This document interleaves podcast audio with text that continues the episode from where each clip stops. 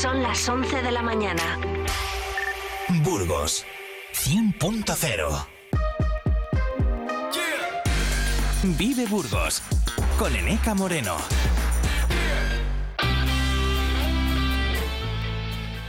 A esta hora, como todas las mañanas, actualizamos en eh, titulares la actualidad de este jueves, día 16 de noviembre, que de nuevo traeremos eh, revisado y actualizado a las 2 de la tarde. De momento, estos son los titulares de la jornada.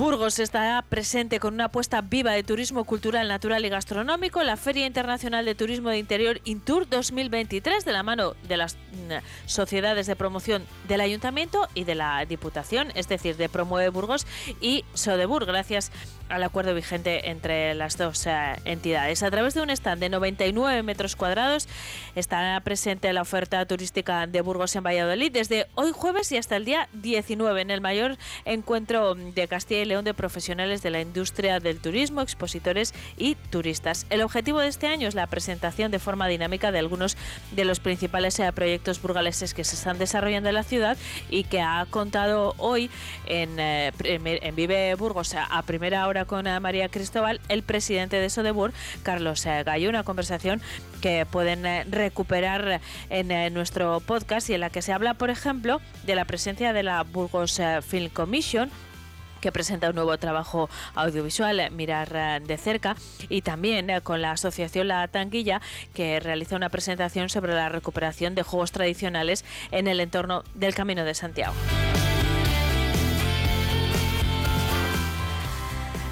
El organismo ferroviario ADIF invertirá más de 100 millones en la nueva terminal eh, logística, situando a Valladolid como nodo del norte en una segunda vía para optimizar el tráfico de alta velocidad, mientras Burgos espera las eh, mejoras prometidas. La Fundación Octavo Centenario de la Catedral Burgos 2021 ha donado a Caritas Diocesana los 55.000 euros resultantes de su liquidación. De esta forma, se hace entrega a la entidad eh, el haber resultante tras la liquidación eh, de la Fundación. Hoy se presenta la undécima campaña de la gran recogida de alimentos de Burgos, Alimenta una vida mejor, con la colaboración de grandes eh, superficies de distribución, tiendas y supermercados de Burgos. La iniciativa solidaria del Banco de Alimentos tendrá lugar en la capital los días 24 y 25 de noviembre. El concejal de Medio Ambiente, Carlos Niño, ha presentado una nueva edición de los cuadernos de hongos de la ciudad de Burgos. Ya es el eh, séptimo y cuenta con 50 especies distintas que están presentes en eh, varios eh, ambientes que del entorno de la capital. Desde el ayuntamiento creen que el cambio climático está influyendo sobre todo en los climas más húmedos. Se han publicado 2.000 ejemplares eh, de este cuaderno de hongos que pueden adquirirse en el ayuntamiento de Burgos o en los centros cívicos.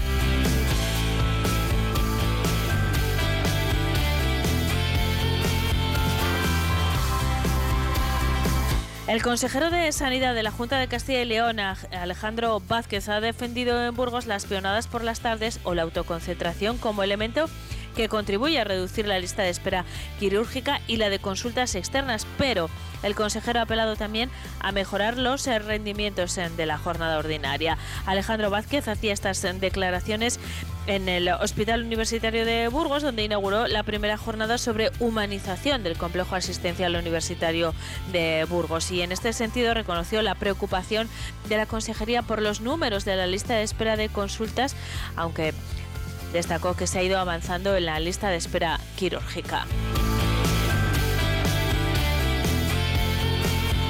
Por cierto, eh, cada viernes a las once y media el hall del Hospital Universitario de Burgos eh, es eh, el lugar donde trabajadores del complejo asistencial se concentran contra la medida de que solamente se consideren los sábados como trabajo en día festivo para médicos y enfermeras. Están excluidos el resto de profesionales, técnicos de rayos, celadores administrativos. El eh, viernes, cada viernes se realiza esta concentración y una representante de estos trabajadores, Susana Mínguez, ha estado hoy en eh, Vive Burgos. Pueden eh, escuchar más datos sobre esta cuestión en nuestro podcast. El desfiladero de la Yecla, cañón natural ubicado en la provincia, será el protagonista del cupón de la 11 del próximo martes, día 21 de noviembre. Total, se repartirán 5 eh, millones de cupones con la imagen de este emblemático desfiladero para animar a visitar uno de los paisajes más impresionantes de la provincia. El consorcio Camino del Cid comenzó a finales de verano la campaña 2023 de revisión y señalización eh, de la señalización senderista y BTT del eh, Camino del Cid. Esta semana los trabajos se han centrado en eh, Burgos, concretamente en las localidades de Covarrubias y Mecerreyes y de esta manera las rutas del Camino del Cid continúan siendo señalizadas.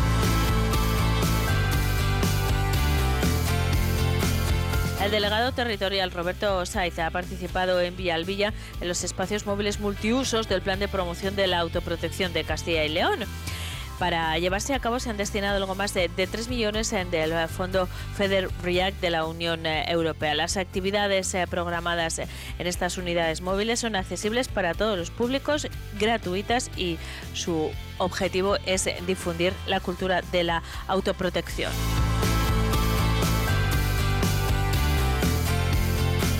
Hasta aquí el eh, repaso de la actualidad eh, local y provincial de este jueves en 16 eh, de noviembre que ampliaremos a partir de las 2 de la tarde. Ahora son las 11 y 6 minutos y nos ocupamos de la previsión del tiempo. Vive el tiempo en Vive Radio Burgos. A esta hora en la capital el cielo permanece nublado y se registran 13 grados de temperatura. Según la previsión de la Agencia Estatal de Meteorología, las horas centrales del día y en eh, la capital llegaremos a los 15 grados. La mínima será de 11 hoy eh, jueves. En Aranda, la máxima prevista será de 16 grados y la mínima de 11. Y en eh, Miranda llegarán hasta los 18. La mínima se quedará en 12. El panorama seguirá nuboso en eh, general, con precipitaciones que serán débiles y ocasionales y soplará viento del suroeste al oeste flojo. Esto en cuanto a la previsión de la Agencia Estatal de Meteorología para la jornada de hoy jueves. Mañana viernes, de nuevo, Cielos nubosos sin descartar lloviznas, aunque la tendencia es a ir despejando y dejarnos cielos poco nubosos eh, por la tarde. Soplará viento de componente oeste y las eh, temperaturas bajan las eh, mínimas y, ligeramente las máximas aunque no notarán eh, muchos eh, cambios. En Aranda mañana viernes habrá una máxima de 16 eh, grados, la mínima será de 8, en la capital 15 de máxima y 7 de mínima y en Miranda 17 de máxima y 9 de mínima. Seguimos en Vive Burgos, hablamos de teatro documental. Vive Burgos con Eneca Moreno. Llegan los Black Dursan Day. Financia tu coche de ocasión desde el 6,99% de interés. Solo del 20 al 27 de noviembre en Dursan, carretera Madrid-Irún, kilómetro 234, en Burgos y en automotordursan.com. Consultar condiciones de la promoción en automotordursan.com. ¿Perros? Tres. ¿Fiestas? ¿Alguna? ¿Robots aspiradores? Uno. Dos. Doy fe de que esta alfombra lo ha vivido todo. No hace falta un notario para ver cuando una alfombra lo ha vivido todo. Ven ya a Bricocentro y descubre nuestra gran colección de alfombras para todos los gustos y estilos. Bricocentro. Bricocentro en Burgos, en sus dos direcciones de siempre, Monte de la Abadesa y Calle Vitoria, Polígono Plastimetal.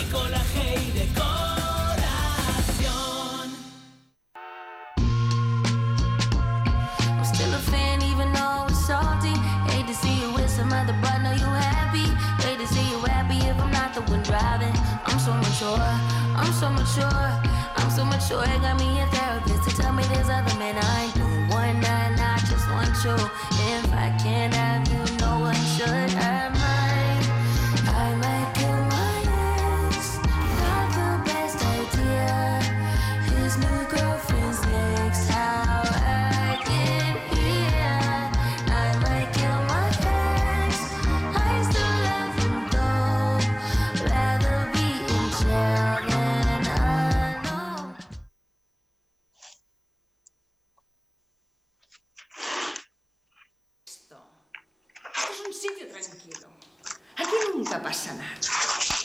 nunca pasa nada, finalmente habla de dos mujeres, dos mujeres que vienen de mundos diferentes. Una es de aquí, ¿no? de España, es blanca, tiene una buena posición, y otra pues viene de Iberoamérica. Dos mujeres con orígenes completamente distintos, eh, con clases sociales completamente distintas, que las une un único camino y es em, luchar por eh, la justicia, eh, no solamente de, ellas mismas, sino de muchas mujeres. Necesito que me pues esta es eh, la esencia de nuestra siguiente historia. Eh, me refiero a una obra de teatro que, como acaban de escuchar, protagonizan dos mujeres de, orígenes y situaciones muy distintas. Y la obra se llama Aquí nunca pasa nada como decía al inicio del de, sonido que acabamos eh, de escuchar, pero pasan muchas cosas. Y esto lo recoge la compañía Teatro sin eh, Papeles. Una de las voces eh, protagonistas de esta obra de teatro, que por cierto llega el sábado a Burgos, me acompaña al otro lado del hilo telefónico, es una de las dos protagonistas de esta historia. Olga Comte, ¿qué tal? Buenos días. Hola, buenos días, ¿qué tal? Encantada de saludarte. Hemos eh, intentado mm, poner en situación a nuestros eh, oyentes de, lo que trata la obra, pero es un eh, tema muy profundo eh, que se basa en un caso real, está inspirado en el caso Carioca, que fue uno de los juicios más importantes contra la trata de mujeres y niñas con fines de explotación sexual en España, y que, subís a las tablas entre tú, Olga, y tu compañera Luisa Anaya. Sois las dos caras de una, una historia muy difícil y, bueno, eh, muy complicada, ¿no? Bueno, pues sí, efectivamente, es una historia muy, muy complicada porque, por un lado, pues eh, implica muchísimo dolor, ¿no? Estamos hablando de mujeres que son víctimas de trata, eh, que llegan a España pensando que las cosas van a ser diferentes, independientemente de, que algunas saben que van a ejercer van a ejercer sobre ellas prostitución y otras no lo saben, no piensan que va a ser así. Y lo que no se esperan de todas maneras es que esto vaya a ser así de duro y así de dramático y con y siendo una situación tan difícil de salir de ella o prácticamente imposible. Y vosotros lleváis esto a escena en una obra que se llama Aquí nunca pasa nada. Me parece fantástico el título, Olga, porque bueno, porque son cosas que están ocurriendo constantemente. Eh, el tema de trata de mujeres es uno de los eh, problemas eh, más graves a nivel internacional, pero pero que está completamente silenciado, ¿no? Hasta que no ocurre un caso como este, como el caso Carioca, un, juicio, eh, pues también con, mucho componente mediático, pero esto es una realidad diaria de muchas eh, personas que sin embargo pasa desapercibida. Eh, ¿qué, perseguís con esta obra? Espero que, invisibilizar esa situación. Bueno, mira, realmente mm, yo creo que actualmente, y lo estamos viendo, están saliendo casos continuamente en los medios de comunicación de cómo está habiendo violaciones entre menores, ¿no? Y también, por supuesto, entre, entre adultos. Y la cuestión es que eh, la sexualidad eh, se está convirtiendo en algo que no es sexo, sino que es violencia. Y hay una escuela de violencia sexual, si es que la podemos llamar sexual, ¿de acuerdo? Que eso, habría, eso necesitaría un poquito más de tiempo para profundizar. Y esa escuela pues eh, está en la pornografía y está en la prostitución, que están muy, muy ligados. Y por eso este tema afecta absolutamente a todas las mujeres y al mismo tiempo afecta a todos los hombres. Porque si realmente queremos que haya una relación de igualdad, haya un encuentro sexual también eh, en las distintas opciones que cada uno pueda tener en su vida, eh, necesitamos que no haya violencia de por medio. Y la prostitución es un lugar en el que se está ejerciendo muchísima violencia y donde se aprende a ejercer esa violencia. Por lo tanto, hay que poner sobre la palestra eh, lo que está ocurriendo en la prostitución y lo que está ocurriendo en la pornografía, porque nos afecta a todas. ¿Y esto, Olga, cómo se, cómo se lleva a cabo en una obra de teatro? Eh, de ficción, aunque inspirada, ¿eh? como decíamos en el eh, caso Carioca, una obra que vamos a poder eh, ver el, mañana viernes, en día, no, el sábado, ¿no? El sábado 18, el sábado, perdón. El sábado. Mañana viernes estamos en Zaragoza. Eso es, el sábado estáis aquí en Burgos en el auditorio El Círculo de la calle Ana Lopidana. ¿Cómo se lleva esto sobre las tablas en una representación como la que sostenéis tú misma y Luisa? Bueno, pues eh, eh, se lleva a cabo después de haber estado investigando mucho, trabajando los temas, acercándose al dolor, ¿no? Porque es mm, un poco entrar en tierra sagrada, porque es verdad que para las mujeres esta realidad eh, tiene una frontera, o estás de un lado o estás de otro. En nuestro caso, mm, pues estábamos del otro lado. Entonces, yo no sé, creo que la mayoría de mujeres que no estamos eh, metidas en prostitución o que no seamos eh, trabajadoras sociales, ¿no? No, no hemos entrado en un prostíbulo y no sabemos lo que pasa allí, ¿no? Y adentrarte a través de la investigación, de entrevistas a, ese territorio es, es un shock. Es un shock porque piensas, ¿realmente esto es lo que lo que quieren de nosotras? ¿Así quieren que nos comportemos? Es muy duro, es y, muy y más allá de esa realidad, esa tan, realidad. tan, dura, eh, más allá de esa realidad, Olga, eh, después está los resultados de, por ejemplo, el juicio del caso Carioca, en el que se basa esta obra en eh, concreto, que se saldó con la expulsión de la jueza quedaron absueltos la mayoría de los eh, imputados, claro, eh, es que el sistema tampoco está respondiendo adecuadamente. Bueno, yo creo que el, sistema está dentro de una sociedad. Y si tenemos una sociedad que tiene unos parámetros machistas, que ha avanzado en ciertas cosas, pero actualmente está reculando en otras, ¿no? dentro de, todo lo que sean los derechos de las mujeres, eh, es normal que esto ocurra.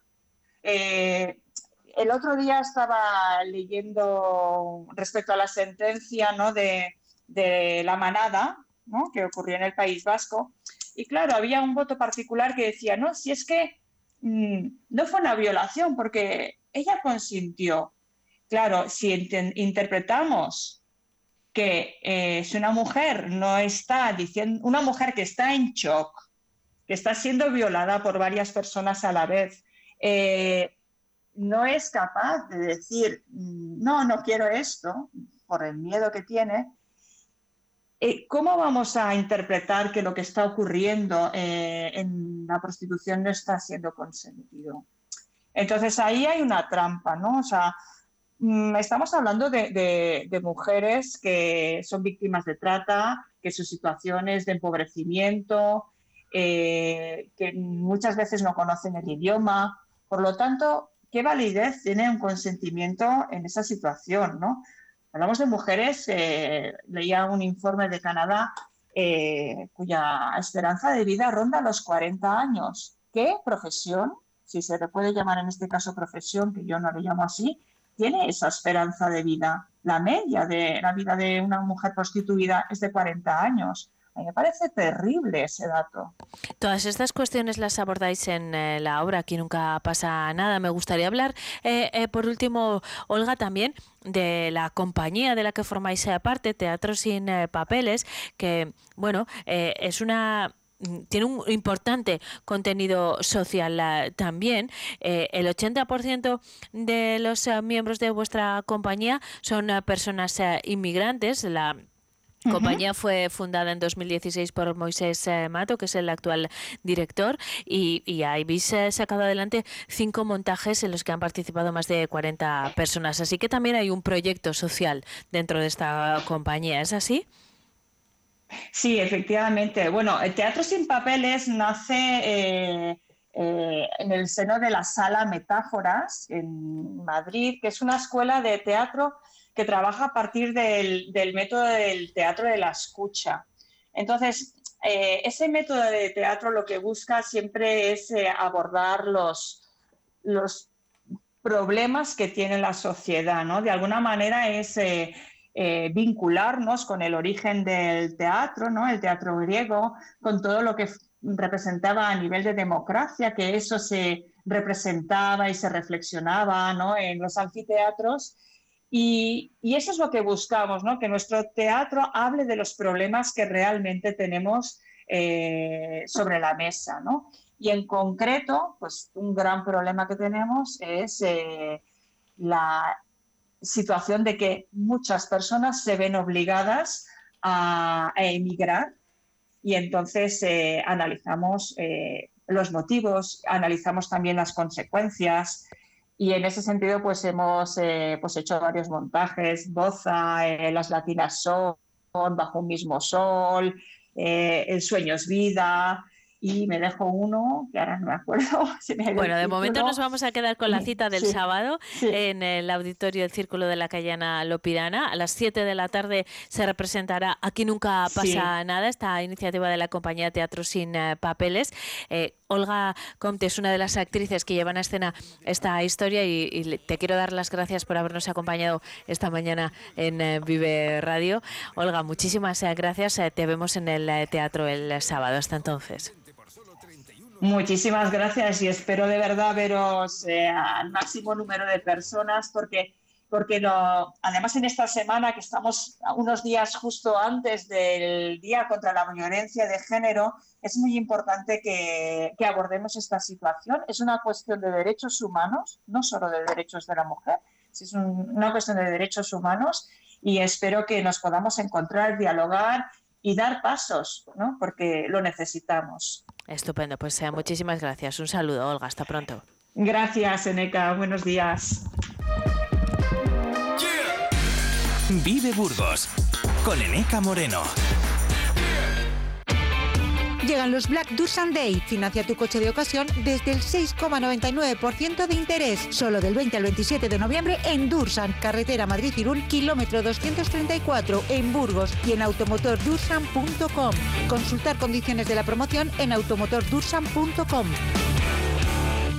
¿Perros? Tres. ¿Fiestas? ¿Alguna? ¿Robots aspiradores? Uno. Dos. Doy fe de que esta alfombra lo ha vivido todo. No hace falta un notario para ver cuando una alfombra lo ha vivido todo. Ven ya a Bricocentro y descubre nuestra gran colección de alfombras para todos los gustos y estilos. Bricocentro. Bricocentro en Burgos, en sus dos direcciones de siempre, Monte de la Abadesa y Calle Vitoria, Polígono Plastimetal.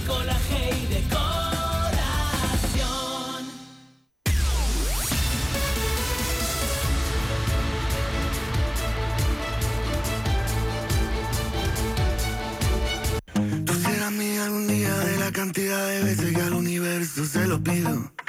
Si no te tengo en esta vida, tú tranquila que en la otra yo te consigo. Y no me importa de qué lado esté en este momento o el puto destino. Así como escribí esta canción, yo mismo me lo escribo. Siempre positivo. Vive Burgos con Eneca Moreno.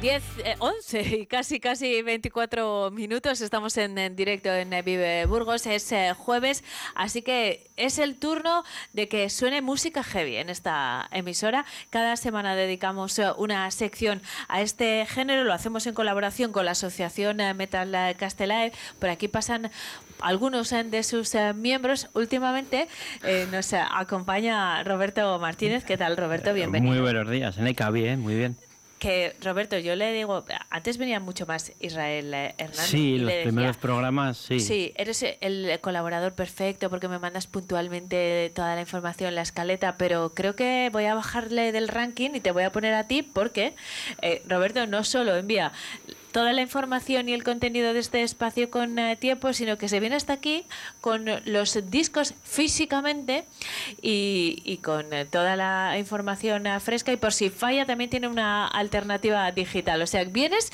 súper preparado. Preparado, sí, para que no falle nada. Pues te lo agradecemos muchísimo. Roberto, en esta sección, desde el principio intentamos aprender, ¿no? escuchar mm, música que igual habitualmente no, no, no, le prestamos atención porque, porque somos de otro estilo y no nos salimos de ahí.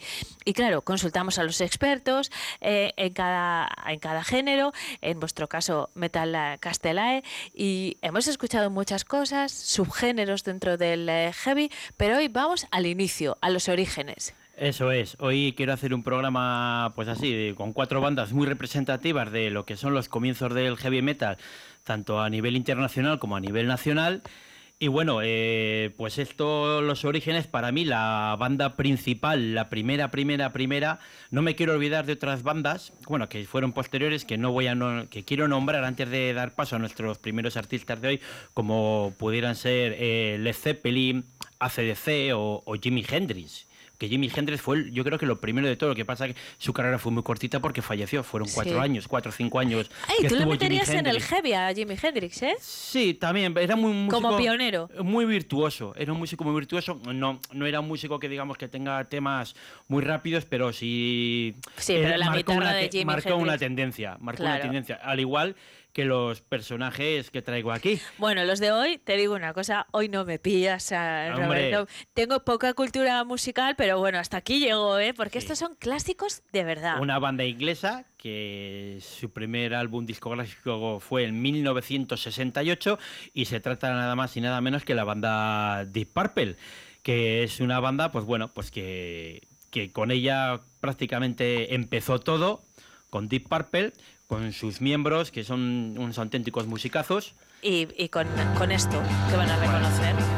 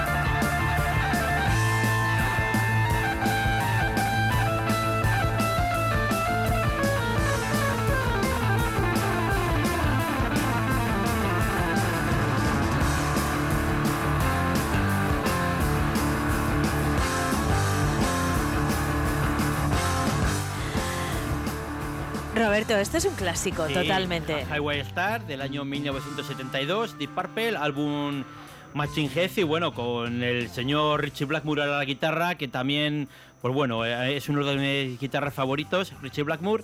Y bueno, cuántos músicos, cuántos guitarristas a lo largo de la historia de las décadas se han influenciado de él, de su estilo de tocar, del gran Richie Blackmore, que ahora lleva ya 20 años haciendo música rock medieval con su mujer, Blackmore Nights, algo una cosa muy interesante y que os recomiendo que escuchéis porque es algo maravilloso. Mezcla el sonido medieval, eh, violines, eh, mandolinas, todo el sonido medieval con toques de, guitarra y la verdad que lo que está haciendo él ahora es algo maravilloso. Y bueno, y Deep pues que les conocemos todos, eh, Jan Gillan, grandísimo vocalista, han pasado muchos músicos por, por esta banda, sobre todo en los comienzos, como David Coverdale, que luego formó formó White Snake, la banda, la gran banda White Snake, pues eh, Coverdale estuvo de vocalistas, hasta Glenn Hughes también al bajo y a las voces también de Deep Purple, otro grandísimo músico. Y bueno, y pues eso, es una banda imprescindible dentro del género, que luego ya a mitad de los 80, cuando se volvieron a juntar, se separaron allá por el 75, donde Richie Blackmore formó Rainbow, otra grandísima banda de hard rock añija, pues eh, ya Deep Purple en la mediados de los 80, cuando volvió con su formación original, tiraron más al hard rock, el hard rock más melódico, más comercial, y dejaron estos sonidos más, digamos, más rápidos, más duros de sus comienzos. Oye, he dicho al principio que eh, te nombro colaborador de la semana, pero no solo por, por el material que traes, es que todo esto que cuenta Roberto, todos los datos, los nombres de las ah, personas, no, no tiene ni un papel. Eso sí, papeles no traes. Traes discos, traes música, pero papeles no traes eh, No, nunca. nada, Así que refuerzo el argumento eh, del colaborador de la semana. Roberto, lo siguiente, no digas nada, porque esto, yo creo sí. que eh, les vamos a- a poner a prueba a todos sí. ustedes. Es- va a sonar y van a saber de qué se trata. Disfrútenlo.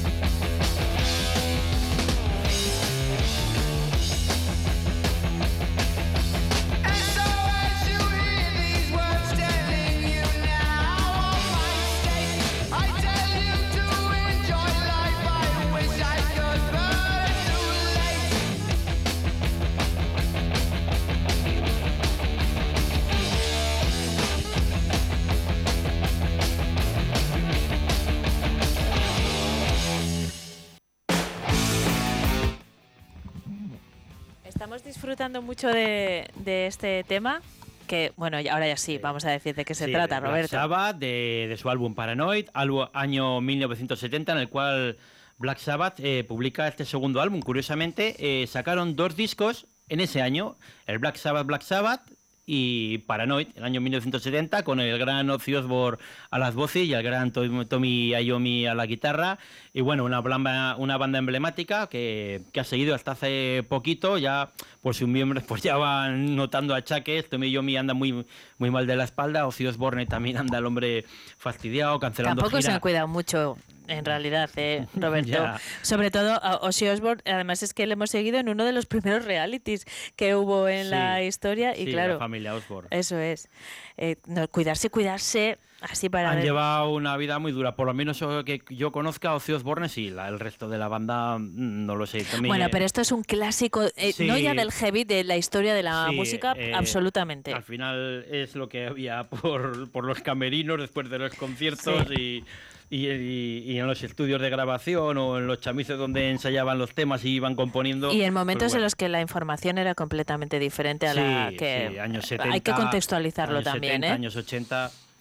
¿Cuál es la siguiente propuesta? Bueno, bueno, pues eh, fíjate qué curiosidad que de momento de la... Vamos vaya por la tercera banda, esta sí que es una banda también para mí muy poderosa. clásico, otro Sí, clásico. como son Judas Priest, que comenzaron allá por el año 1985 con su disco Rocarola, aunque el tema que traigo hoy es su, su tema emblemático, yo creo que fue su primer gran éxito, eh, Breaking the Law, de su álbum Brittle Steel. Y bueno, decir de, esta banda, pues que bueno, que van a venir a España otra vez de gira, han venido muchas veces, pero ahora han- ya han presentado la gira en 2024. Van a presentar nuevo, un nuevo álbum, el adelanto suena maravilloso, pero bueno, hablando de sus inicios, pues eso, es quizá la banda que sí que es más puro heavy metal, que más, más pura que Black Sabbath o que Deep Purple, esto sí que es heavy heavy, y lo, lo dicho, arrancaron allá por 1975 con Rock and Roll y bueno, con, con una formación co- maravillosa, Ron Halford, un grandísimo vocalista de heavy metal, que todavía sigue dándonos ahí mucha caña, y vamos a disfrutar de eso, de yo creo que su primer bombazo en el año 1982, eh, titulado Breaking the Law.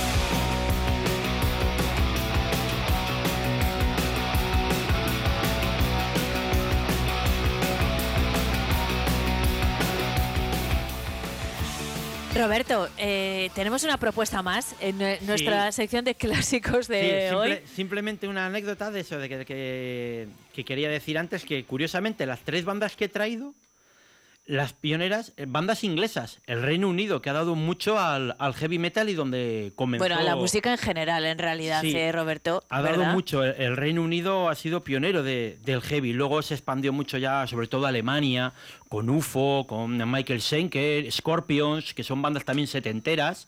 Bueno, Michael Schenker empezó en los 80, pero por ejemplo UFO, Scorpions eh, son bandas que ya iniciaron en sus años, en los años 70. O sea que son bandas también que no he nombrado y quería tener un pequeño recuerdo. Bueno, y ahora una que nos representa mucho a nosotros a nivel nacional, pues, pues Barón Rojo, ¿no?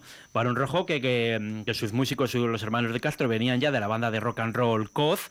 Y bueno, yo creo que es la primera banda realmente de heavy metal que salió y editó en España. Se formó antes Ángeles del Infierno en 1978, pero no publicó su primer álbum Ángeles del Infierno hasta el año 1984. Con lo cual yo doy prioridad a Barón Rojo ya que eh, editaron Larga Vida al Rock and Roll en 1980. Y el tema para despedir la sección de hoy, pues bueno, otro clásico de la banda que, como no, Barón Rojo. Pues nada así. más que decir, vamos a disfrutar de Barón eh, Rojo. Roberto, es. mil eh, gracias. A La semana que viene tenemos una edición especial, del eh, programa. sí. No, lo anunciaremos en su momento, pero bueno, estoy, estoy- tengo muchas ganas de, de que llegue ese día y, y luego ya vuelves cuando quieras, ¿eh? Sí. Un paréntesis la próxima semana. Eso es. Hoy nos despedimos con eh, Barón eh, Rojo. Gracias, eh, Roberto.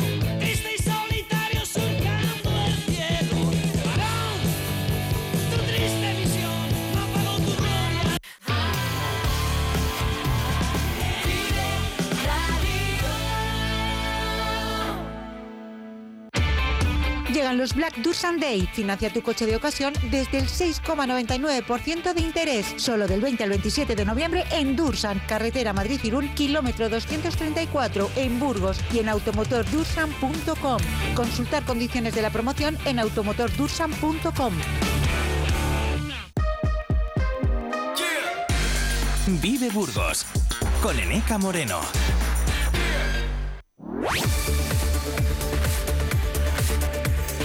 La mañana, Burgos. Vive la cultura.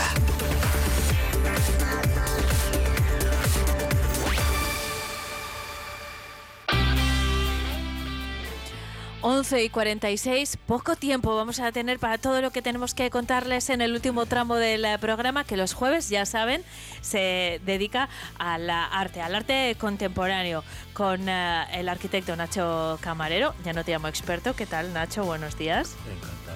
Estar con todos ustedes. A mí me gustaba llamarte experto, pero, pero que no me deja, Cristino. Que sí, Buenos hombre, días. sí, que- pues claro que es Pero experto. tú, tú siempre haces lo que te gusta. Eh, bueno, intento. Ah, bueno, bueno. Sí, a veces lo consigo, a veces Y no. tan experto, pero no le ves tú cuando hace los dibujos en la televisión. En Alma Silente, ¿Eh? claro que los, sí. los muros, los. ¿Y lo que sabe de ¿Eh? arte qué? Ah, Pues, hombre, a ver, faltaría más. Joder. Quiero decir que estoy muy contenta porque habéis eh, atendido mis peticiones de forma inmediata. Y hoy vamos a dedicar el programa a una artista. ¿A quién, Cristino? Pues a mi prima María José Castaño.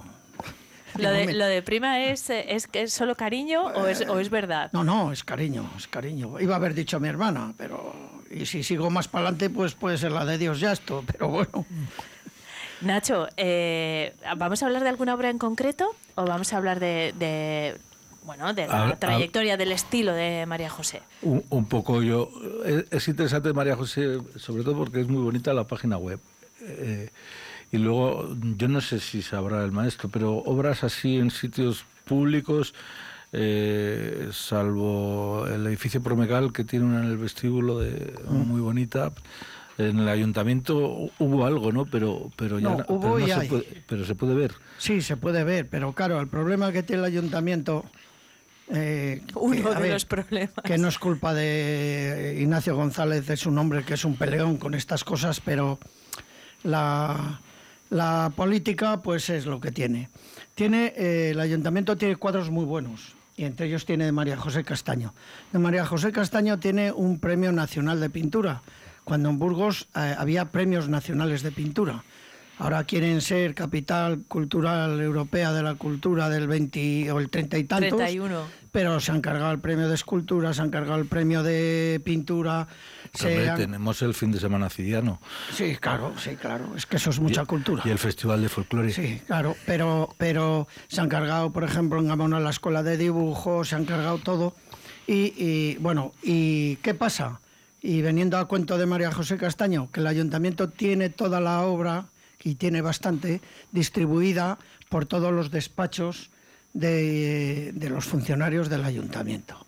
Claro, ir que vaya la gente a un- despacho de un funcionario a ver un cuadro de un artista o de un premiado de los premios nacionales, pues es muy complicado. Pero tie- María José, Luis Sáez, Ignacio del Río y, y casi todos los premios nacionales están en despachos. O sea que el ayuntamiento tiene... A ver, se, puede, se puede hacer la, la ruta artística a la hora del café. Sí, claro, sí, podría ser, sí, sí, muy bien dicho, muy, muy bien puntualizado. Pero Jornadas de puertas abiertas a la hora del café. Ese es el ver la- problema. Y luego, bueno, en instituciones tienen muchas, no solamente el Ayuntamiento de Burgos. María José Castaño es una, una artista ya muy consolidada, aparte de que es una de las, es la gran, para mí, es, la, es la mejor artista que tiene ahora Burgos. En... Lo que pasa que a nivel nacional no está metida, pero no muy metida, ¿sabes? Pero sería ¿Cómo podríamos explicar a nuestros oyentes? Lo más sencillo es que, como decías, visiten la página web de María José Castaño porque ahí van a ver muchas de sus obras y, y van a entender su eh, bueno su forma de trabajar, que es muy característica, Nacho. Es, es identificable el trabajo de María José Castaño. Sí, ¿eh? sí, es...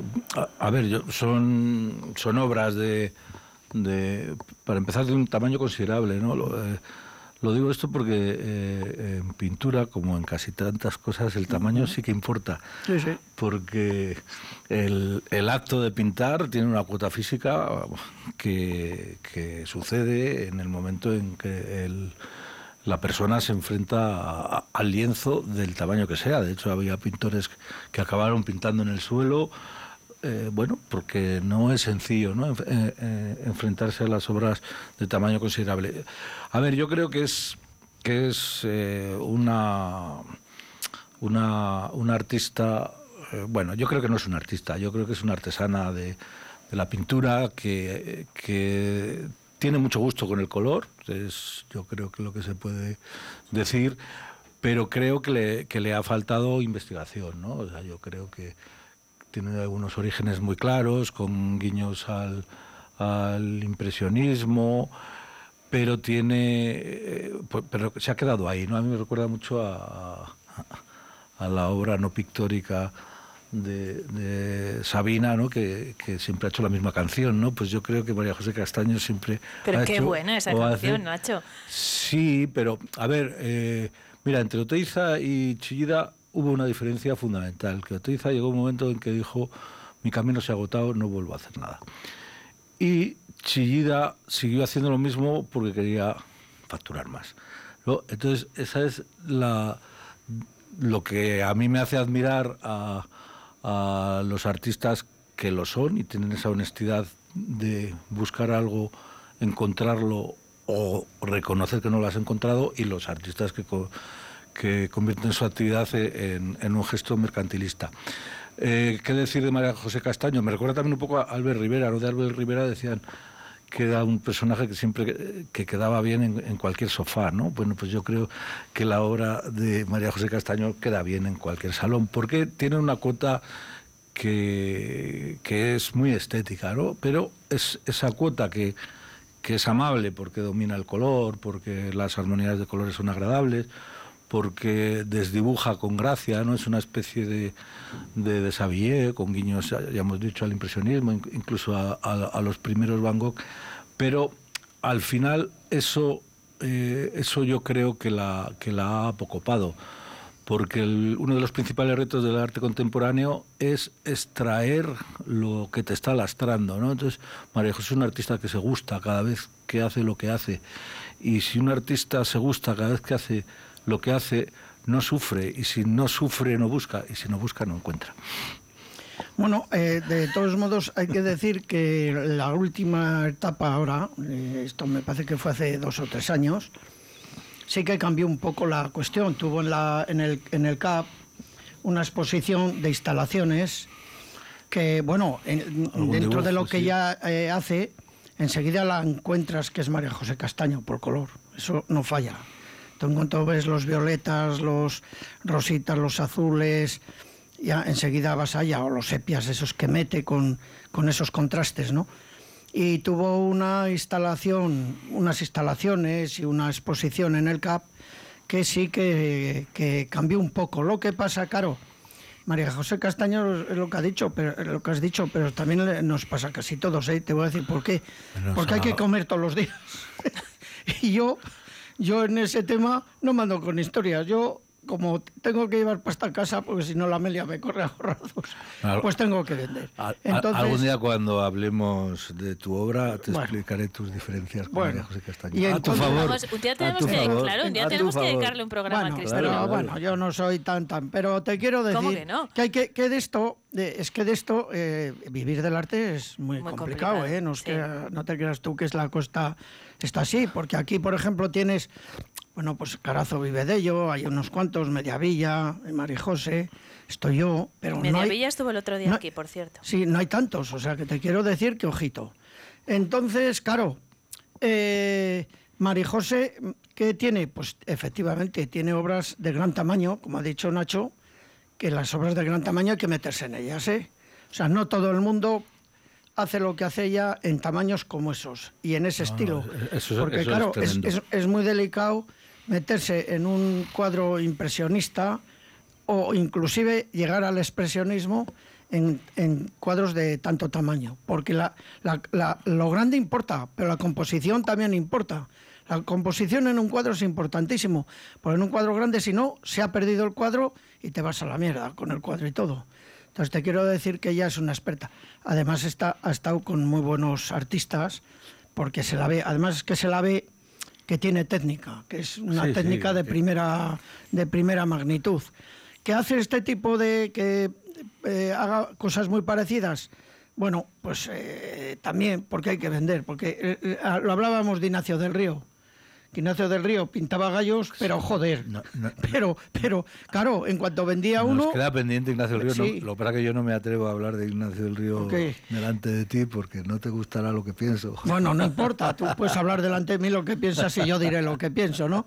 Pero claro, Bueno, Ignacio. ya tenemos una lista de pendientes. Cristino, Uh, hay Ignacio muchos. del Río. Bueno, hay más que yo, ¿eh? Entonces, Ignacio cuando pintaba un gallo, le ponían una exposición, venía uno, le compraba, se iba al estudio a toda leche, se le llevaba y volvía a poner otro, no andaba Y lo con a vender. Porque a mí me decían amigos, joder, le decían a Ignacio, "¿Pero ¿no ves que te repites? Y les decía, y les decía, tú atontado, por mucho que te repitas no vas a vender nada. Y yo, lo, si lo repito es porque lo vendo, y punto. Y les mandaba a tomar por Pero es muy legítimo, ¿no? Hacer arte para, Para vivir. Claro, Pues no, normal, no, si no, ¿cómo iba a ir es- Ignacio a Cuba? Es muy legítimo trabajar para vivir. tra- Eso es. Y Pues eso entonces- es trabajar si eres artista, ¿no? Pero, pero claro. Pero cuando eres artista y trabajas para vivir, no haces arte casi nunca. Pero claro, pero sí, pero sí, pero pero yo voy a ir más allá, voy a, voy a hilar más fino. Tú, tú, eh, Ignacio vendía cinco o seis gallos, por ejemplo, y con esa pasta se iba a Cuba y, hacía arte cuando pintaba esos culos tan grandes, ¿me entiendes? Y cambiaba totalmente. Pero si no tiene la pasta de vender los gallos, es- en Cuba no, no pueden ir, ¿no? Entonces, porque él tiene obra, eh, Ignacio tiene obra que no es conocida, de tipo eh, Pierre Mondrian, de Kandinsky, tiene, tiene mucho la época de París. que le vamos a dedicar un programa Sí, a Ignacio. y- y- pero esa, es- es- esa pintura no se vendía. ¿Y qué vendía? Lo otro. Claro. Y aquí, pues, pues casi, casi. Hoy la protagonista mismo. es eh, María José Castaño. Eh, bueno, estamos mientras estamos hablando, Mm. estamos eh, visitando su página web. Les invito a nuestros oyentes que lo hagan. Eh, en cuanto a- al tipo de cosas eh, que pinta, son siempre paisajes, al menos lo que estamos eh, viendo aquí, ¿no? Lo que pasa que es, es muy bonita su página web, pero yo eh, invito también a que vean los cuadros en, en- en realidad, sobre todo por el tema Mm. del tamaño. ¿no? El, Mm. El tamaño en pintura es... eh, Paul Klee habría sido el mejor pintor de, de toda la historia si no hiciese cuadros de 30 centímetros. ¿no? Claro, pero ahora, ahora mismo, por ejemplo, pueden ver cuadros de María José Castaño en la caja del círculo. Ah, mira, que hay, eso no lo sabía sí, yo. que hay una Fenomenal. exposición para lo del esto, la- el- ¿cómo se llama? Lo- esto del Parkinson. Ah, es verdad. Y hemos, Hay obra tuya y- también. Sí, y, hay 10 pintores. Entonces ella tiene allí, me parece que son cinco cuadros. Son de tamaño pequeño para que se puedan vender, para sacar para la gente esta. Y allí pueden ver un poco la pintura de María José Castaño. Luego hay de otro tipo. eh, Vamos a hacer una cosa, el próximo día vamos a hablar de esa exposición. Eh, Sí, la vemos, sí. Sí, sí. Sí, y está, está ahora abajo, en la sala de caja círculo, en la parte de abajo. La verdad es que esa sala no es muy, muy, muy, pero bueno, eh, es, recogida y van a ver, van a ver una buena exposición, ¿eh? Que hay gente. Pues vamos a hacer una cosa. Vayan a verla. Estos días. Y eh, de aquí al próximo jueves, y el jueves hablamos de eso, ¿os parece? Bien. Es que nos tenemos que despedir porque ahora llega la información, eh, la votación eh, en la sesión de investidura que van a poder. Qué eh, nervios, tengo una incertidumbre. Bueno, todas esas cuestiones eh, con las que les dejamos ahora a nuestros oyentes. Mañana regresa Vive Burgos. A las eh, 8 arrancamos el directo hasta las eh, 12, primero con María Cristóbal, después con Carlos Cuesta y a las 10 llego yo a tomar el relevo. Hasta entonces, que disfruten del día. Hasta mañana.